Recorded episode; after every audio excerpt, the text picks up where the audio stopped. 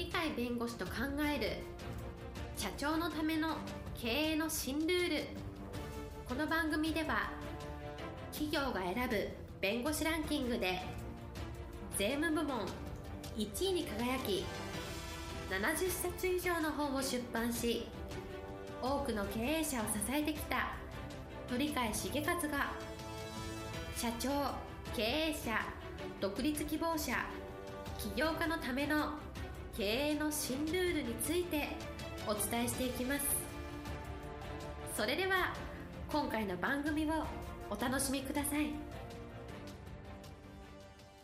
皆さんこんにちは。お元気でしょうか？元気がすべての源です。元気をお届けする鳥海です。はい、パラリーガルの高瀬です。今日はですねいろんな成功の話とかいろんないい話の根本になるような基本的な考え方っていうのをご紹介したいと思っております今日のテーマは人生にも経営にも原因結果の法則があるという話ですはい、今日のテーマ、人生にも経営にも原因結果の法則があるということですね。いろんな方がいろんなことを言っていろんな教えで素晴らしいことがたくさんあるわけでそれによって助かった人成功した人たくさんあると思うんですが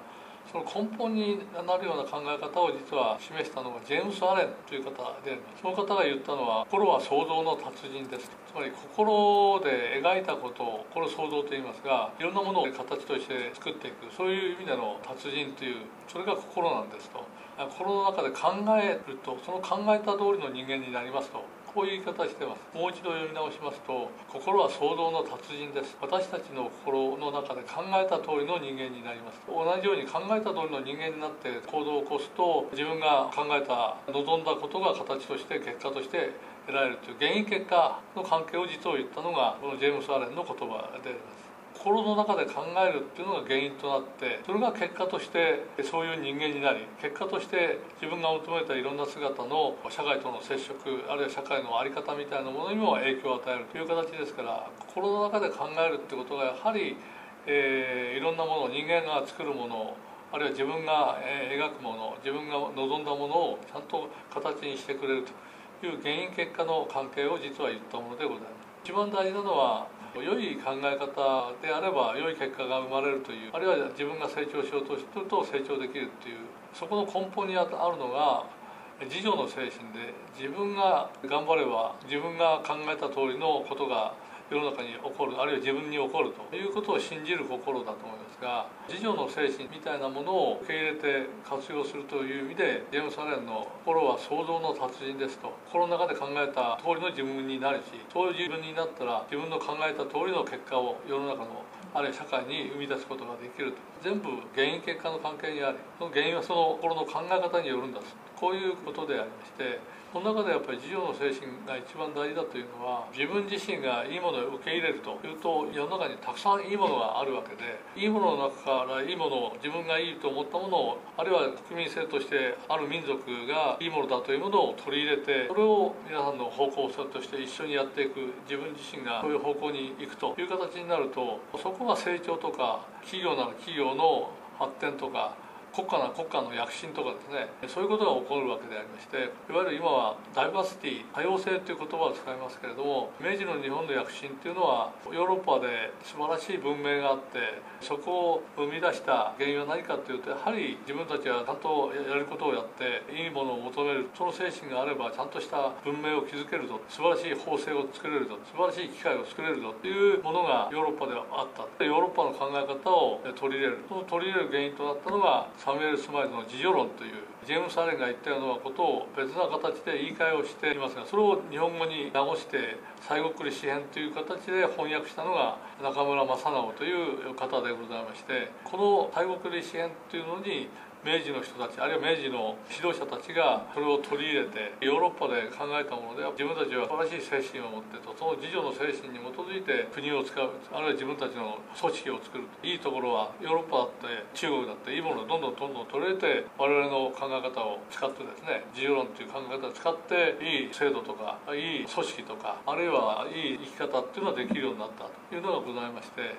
そういう意味では心は創造の達人であるという言葉とは同じ言葉でではありませんけれど本質的には同じやっぱり人間の考え方っていうのは最終的に人間が作り上げる国家もあるし企業もあるし自分の人生もある。そこの根源になるんだ自分の人生も国家の命運もですねそういう心の持ち方それが体制を占めるかどうかっていうのはあるんですけどもそれによって結果が導かれると。いうことでありますので成功する人たちがいろんなところで勉強してこれはいい言葉だねと自分の人生を築いてくれたんだねっていうふうなことを言ってるのは大体同じ発想でございまして原因がちゃんと人間の心という原因があってその心の方向性持ち方そういうことによって全ては築かれていくと。二宮尊徳であればですね同じようなことを別な言い方してまして覚悟ことをなす大元なりと。覚悟定まれば水損を起こす。つまり衰えた村をまた盛んに活動できる村に直すこともできるしうまく家が成り立たなくて貧しくなってしまったけどもこれももう一度素晴らしい家と家柄というふうに言っていいかもしれないれませんが直すこともできると意図を安し簡単なんだというふうに言っておりまして結局人間の心の持ち方それによって自分の人生自分の家族あるいは組織国家そういうものは全部変わっていくんだということを実は教えてるわけでありましてそれは今も我々が人間である限り同じでありますのでしたがってジェームス・アレンの言葉の心は創造の達人ですと。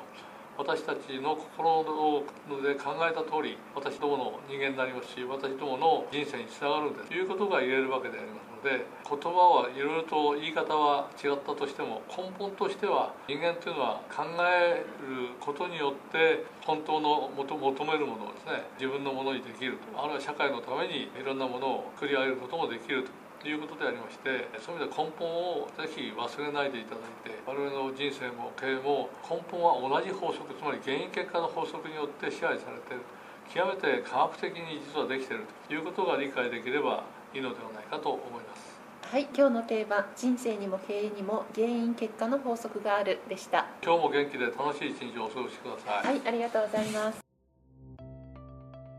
本日の番組はいかがでしたか？この番組は毎週月曜日7時に配信いたしますそれでは次回の配信を楽しみにお待ちください。